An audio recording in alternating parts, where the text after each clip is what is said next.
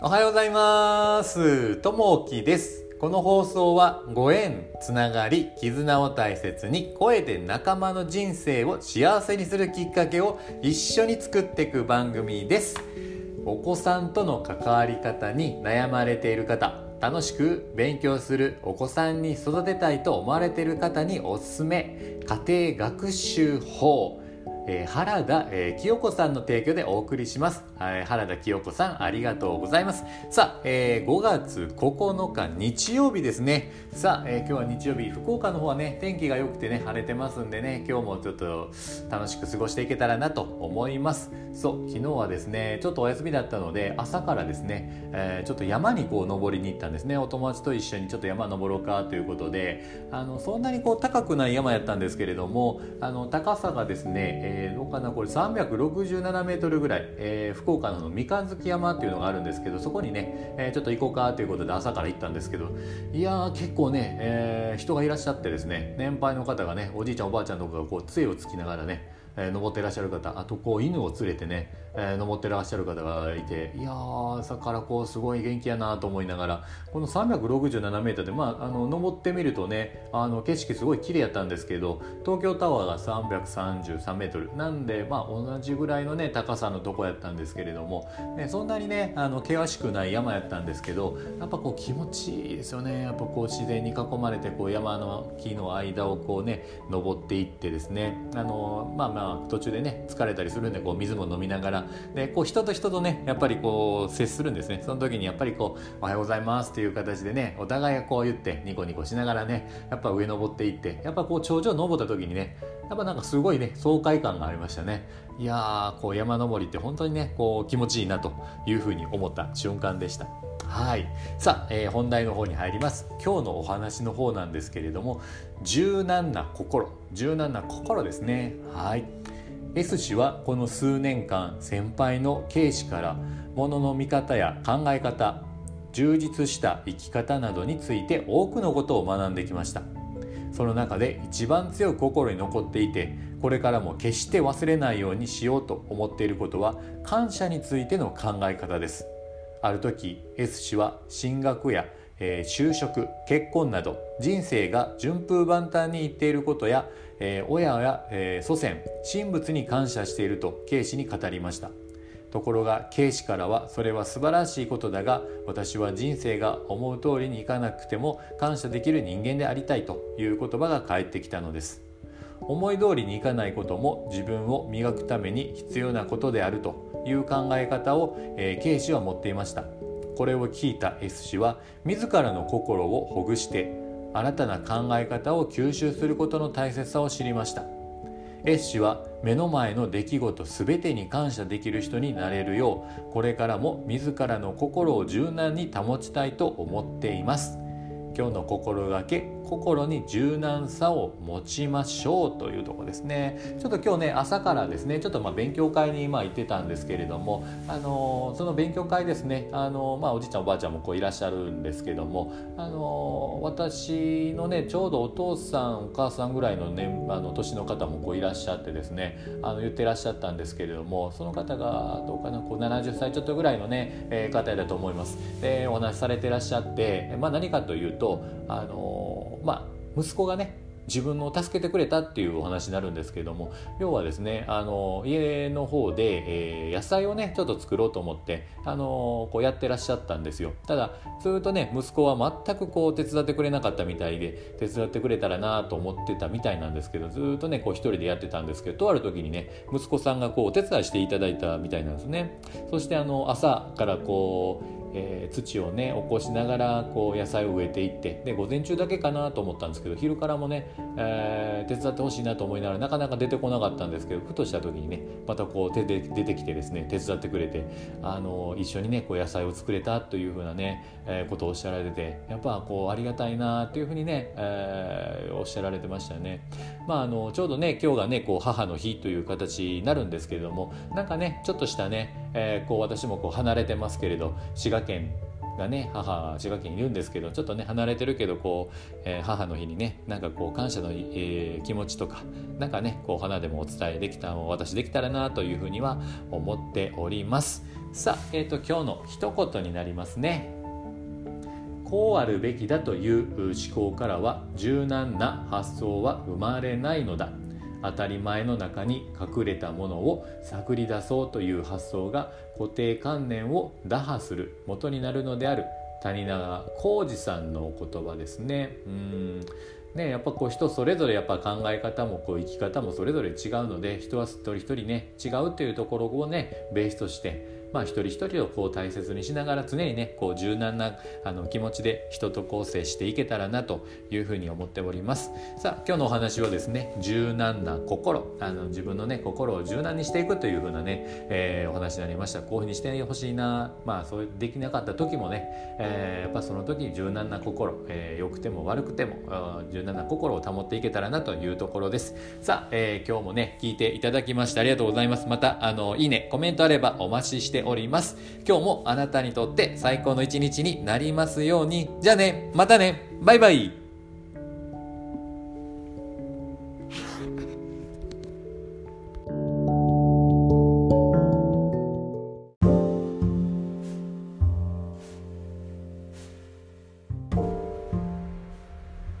おはようございます。ともきです。この放送はご縁。つながり絆を大切に声で仲間の人生を幸せにするきっかけを一緒に作っていく番組です。企業女子の皆さん明るく前向きにハッピーに今を生きれるようにお金の勉強をしてみませんか？阿南和子さんの提供でお送りします。阿南和子さんありがとうございます。さあ、えー、今日は5月10日月曜日ですね。また1週間今日から始まりますんでワクワクしていけたらなと思います。そう昨日はねちょっとお休みだったので、えー、動物園の方にねちょっと行ったんですね。ねまあ、家からねちょっと車でこう走って、えー、1時間ぐらいのとこに、まあ、あの象にね、えー、餌をこうあげてご飯もこうあげて、えー、触れ合えるというふうなところがあってそこにちょっとね、えー、行きたいということでこう行ってきたんですけれどもあの、まあ、象さんがいたりとかあとはこうキリンさんがいたんですね。天気がすごい良かったんですけれどもあの一つキリンさんのところに行ってですねえーまあ、見に行ったんですけどその、まあ、柵がこうあってあのそこ広かったんですねでキリンさんが奥の方にこういたんですけどやっぱり天気が良かったのかのんびりこうしてて全く動かなかったんですねね、えー、男性の方がねずっと「キリンさんキリンさん」言ってるんですけど全くこうキリンさん動かなくて、えー、もう止まってる状態だったんですよで子供がね、えー、小さいね子供がね5歳ぐらいの子が大きな声で「キリンさん!」ってこうね叫んだ瞬間キリンさんこっち向いてねでキリンさんがこっちにクッとトゥッと歩いてきてくれてで近くまでこう来てねあの顔をゴーンとね、えー、その子供の近くまで来てくれたんですねでこれ1回だけかなと思ってまたキリンさん戻ったんですねでもう一回またね子供がね大きな声で「キリンさん!」って言った時にまたポトポトとこっち来てねでキリンさんが顔をね、えー、この子供の近くにこう寄せてきたんですねいやーこれはそのキリンさんのね気遣いというかすごいなと思いながらですね。さあ、えー、今日の本題にこう入っていきたいなと思います。えー、今日のねお話はですね気遣いの先にというふうな気遣いのお話ですね。はい、えー、職場での他者への配慮や気遣いは働く上で欠かせません。気遣いは言葉や行動となって現れます。さりげない気遣いができる人の働きは職場に良い雰囲気を醸し出してくれます。福島県のフルーツ販売ジュースやケーキを提供する A 社の社内法お客様よりのコーナーで感謝の言葉とともに次のような出来事が紹介されていました。別の店で買ったレジ袋の底が破れているのに気づかず記者でケーキの会計をしていたところ店員さんがそれに気づいて紙袋の差し出してくれました。知らずに帰っていったら途中で底が抜けていって大変なことになっていたと思います。A 社の店員の良き気遣いがお客様の心に響いたのです。その出来事を社内法に掲載することで全社員にも気遣いの意識が深まったのです。ちょっとした配慮や気遣いは職場内外に広がります。日々他者に対して気持ちよく過ごせるようにと努めることが大切です。日頃から気遣いの心を行動に移していきたいものです。今日の心がけ、えー、さりげない気遣いを実行しましょうというとこですね。あの本当にこうできる方ってこういろんなところにこうたくさんいらっしゃってデパートにいらっしゃったりとかコンビニにもねあのいらっしゃいますしちょっとねした気遣いがこうすごい大切になるんじゃないかなと思います。で昨日はねちょうどあの母の日ということで、えー、ただねこう花をあげるだけでもやっぱりねいや親孝行すごいなというふうに思うんですけれども、ね、そこにねあのこういろんな、まあ、メッセージとか見ているとですねこう Facebook であったりとか見ているとそこにねちょっとね、えー、まあ、娘さんからね、えー、お母さんにこう与えられた文章、えー、その一言がねやっぱりこうお母さんをね喜ばせるようなことまあそれをね書いてくれてるやっぱりお子さんも素晴らしいですしまあそのお子さんを育てたねお母さんもやっぱりねこう素晴らしいなと思います。そういったねちょっとしたね、えーまあ、気遣い、えー、心配りがね、えー、すごいねやっぱりこう愛を愛であったりとか、えー、温かみを感じるなというふうに思いました。うん。さあ、えー、今日の一言です。明るい時に見えないものが暗闇では見える。緑色の髪の少年さんからのお言葉ですね。本当にそうですね。こうずっとね、え、明るい時はね全くこう見えないんですけどちょっとね暗がり行くと小さなね光でもねそれが輝いて見えたりするんですよね。なので日々気づかないようなことですね。ちょっとしたね気遣い心遣いっていうのをね、えー、心がけるとまたね、えー、温かみが出てくるんじゃないかなと思います。はい、今日はね、えー、気遣い、えー、というお話をさせていただきました、えー、今日もね聞いていただきましてありがとうございます。またコメント、えあればお待ちしております。またいいねもお待ちしております、え今日もあなたにとって最高の一日になりますように。じゃあねまたね。バイバイ。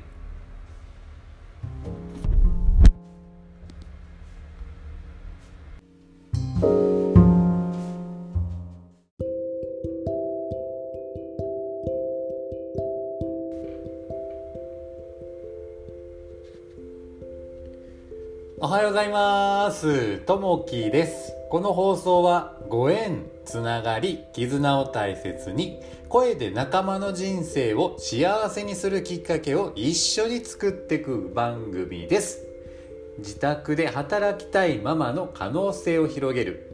パソコン講師、知らなかった世界を知り、自由に楽しく生きましょう。行動力ナンバーワンひろこさんの提供でお送りします。ひろこさんありがとうございます。さあ、えー、5月11日火曜日ですね、えー、今日も1日スタートしますんでワクワクしていきたいなと思います。そう一つね今日朝びっくりしたことがあってですね。あのいつもの iPhone をこう使ってるんですけどこれ初めてですね。これなんやなというふうなことが1個あってですね。あの iPhone のあのカレンダーをいつもこうえー、記入したりとかチェックしたり自分してるんですけれどもそのあの iPhone 内のカレンダーをですね、えー、開けてみるとあのこんなメッセージがあったんですね。ウイルスに感染している可能性があります。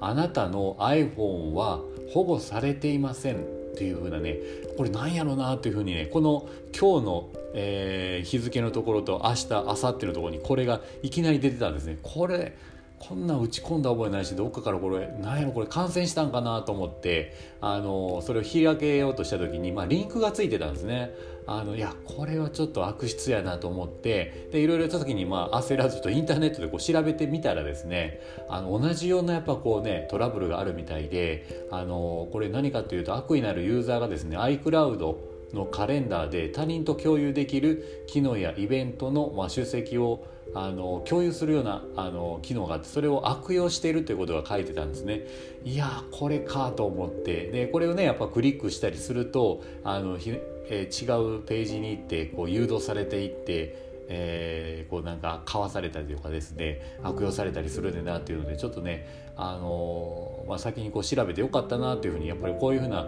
えー、事件がねやっぱこうあるやなということでね一つね勉強になったなと思いまして早速これ削除はしといたんですけど危ない危ないっていうふうなねことが朝からありました。さあ、えー、本題に入っていきます。今日のお話はですね、えー、仕事のえー、シュミレーションという話をさせていただきます、えー、仕事に臨む前に、えー、私たちの身の回りでは様々なシュミュレーションが行われています。例えば気象情報や人口の推移など、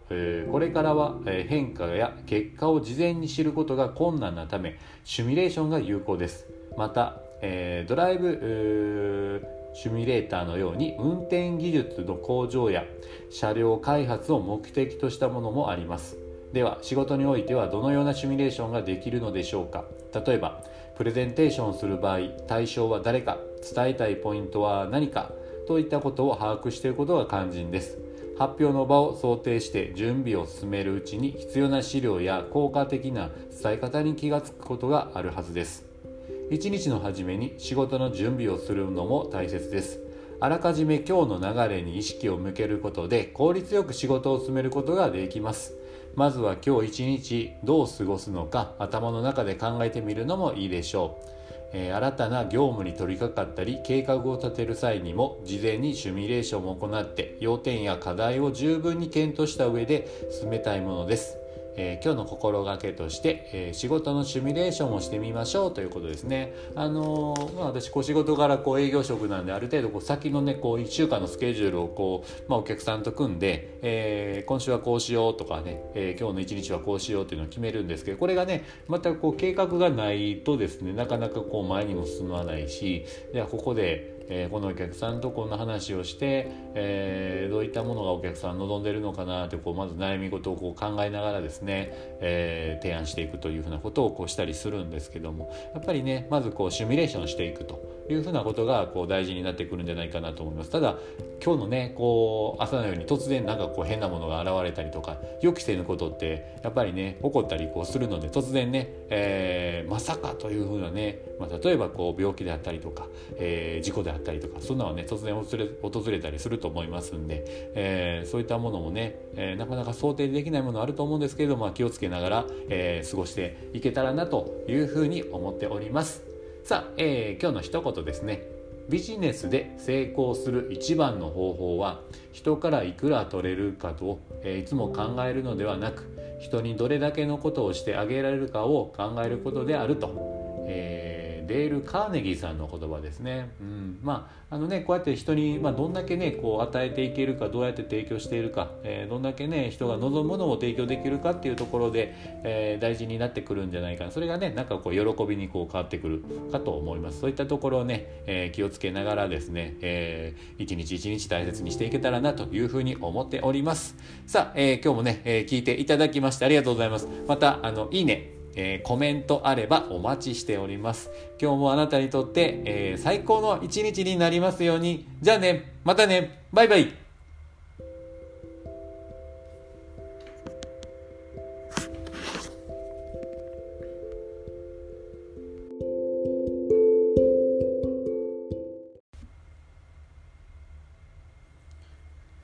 おはようございます。ともきです。この放送はご縁、つながり、絆を大切に声で仲間の人生を幸せにするきっかけを一緒に作っていく番組です。さあ、えー、5月12日、えー、水曜日ですね。はい。今日もね、一日ちょっとね、ワクワクしながら、えー、頑張っていけたらなと思ってます。そう、今日はね、ちょっと雲行きが、思わしくなくね、外はね、福岡の方はちょっとね、ちょっと今日雨模様になってますね。そう、えー、先日ね、あの、母の日って、まあ、うん、終わってしまったんですけども、えー、母の日で、6月はこう、父の日で、私の場合、こう、母の誕生日がこう6月になってでまた父の日が8月にあってで自分の誕生日が7月と。この辺のね、えー、5678ってこう、えー、イベントごとがね、えー、いいことがこう結構ね固まってるなっていうのがあって。でまあね母の日もねいろいろね皆さんの配信聞いてていいなと思って、えー、聞かせてもらってたんですけどこう千葉県に住んでる、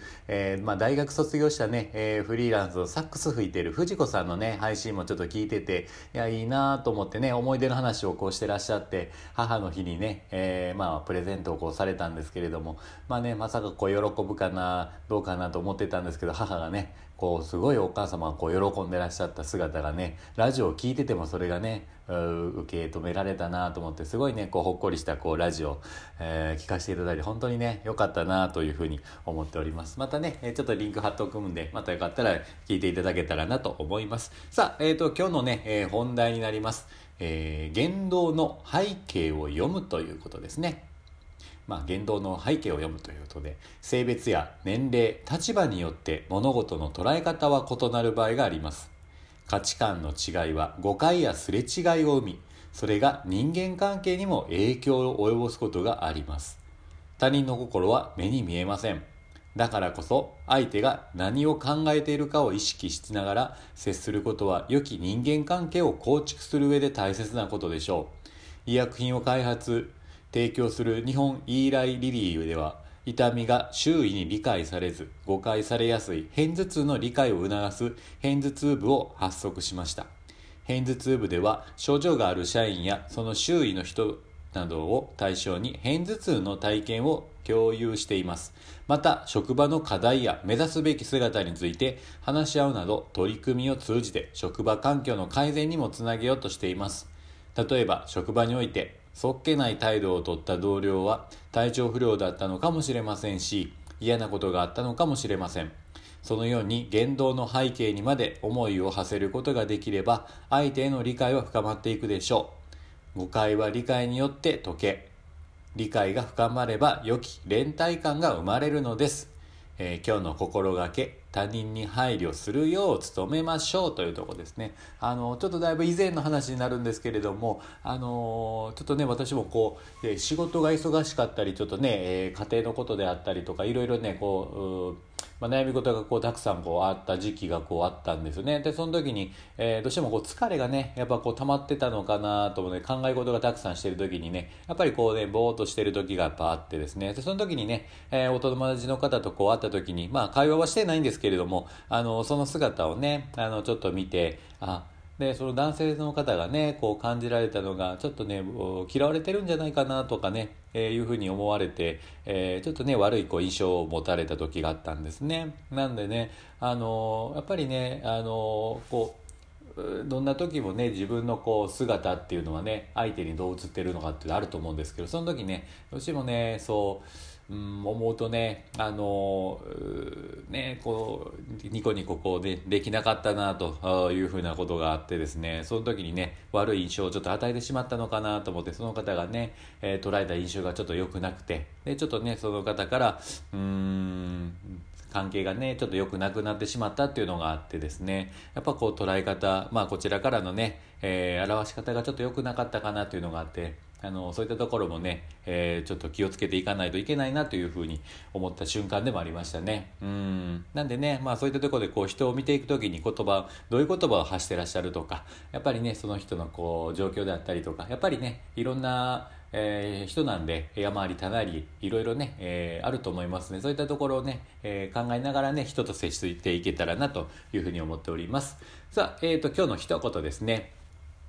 日本人はインドのことよりも日本の中で、えー、貧しい人々への配慮を優先して考えるべきです。愛はまず身近なところから始まります。えー、マザー・テレサさんの言葉ですね。うん。ね、本当にね、こう、まあ、遠くのね、えー、貧しいところよりもやっぱりこう、身近の目の前の方、えー、近くの方をね、こう優先して、え大事にしていく必要があるかなというふうに思いますね。なんで今日もね、えー、こう周りにいる方を大切にして、えー、一日過ごしていけたらなと思います。さあ、えー、今日もね、えー、聞いていただきましてありがとうございます。またね、えー、コメント、おまあ、えー、いいね、あればお待ちしております。今日もあなたにとって最高の一日になりますように。じゃあね、またね、バイバイ